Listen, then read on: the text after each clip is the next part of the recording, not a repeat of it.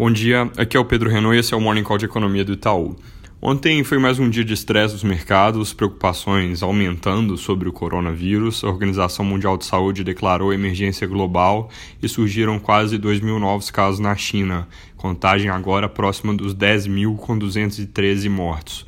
Fora da China são 124 casos em cerca de 20 países, nenhum morto e ainda nenhuma confirmação das suspeitas que a gente tem aqui no Brasil. Houve a, a primeira transmissão de pessoa para pessoa nos Estados Unidos, é a segunda fora da China.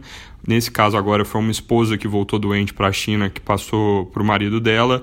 No outro caso a transmissão tinha acontecido no Japão com um motorista que transportou turistas chineses em um ônibus e acabou pegando o vírus.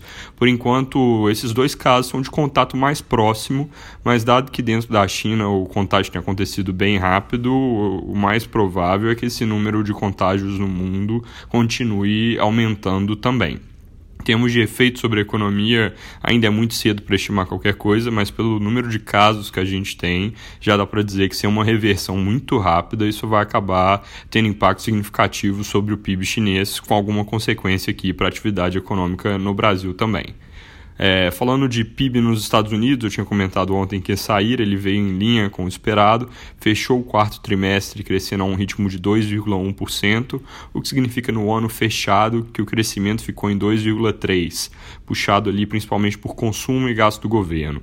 Para 2020, a gente projeta crescimento de 2%, 2,0%, com consumo crescendo ainda bem, exportações melhorando um pouco, mas investimento bastante contido por causa da incerteza eleitoral, que deve inclusive aumentar ao longo das próximas semanas. Primeira votação estadual ali de delegados acontece na segunda-feira que vem no estado de Iowa.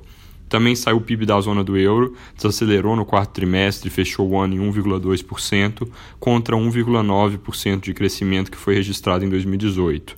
Espanha surpreendeu um pouco para cima, enquanto Itália e França surpreenderam para baixo. Como uma boa parte da desaceleração na França foi causada por estoques, isso é algo temporário, o PIB da zona do euro deve começar 2020, na verdade, um pouco mais forte do que fechou ano passado. Aqui no Brasil, noticiário sem nada muito concreto, a gente acabou de ter taxa de desemprego saindo de dezembro, ela veio em linha com o consenso de mercado em 11%, o que com o ajuste sazonal significa que ela fechou o ano um pouquinho melhor do que a gente esperava, em 11,6%, nossa expectativa era de 11,8%.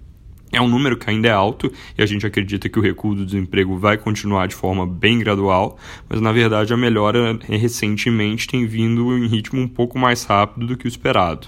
A geração de emprego formal também está bem positiva, o CAGED, isso significa que, mesmo com quedas lentas do desemprego, o mercado de trabalho vai passando por uma melhora, porque com formalização as pessoas tendem a ganhar mais por horas, tendem a trabalhar mais horas e também ter mais produtividade. Então, um desenvolvimento aqui que talvez não seja tão rápido, mas é positivo. É isso por hoje, um bom dia e bom fim de semana.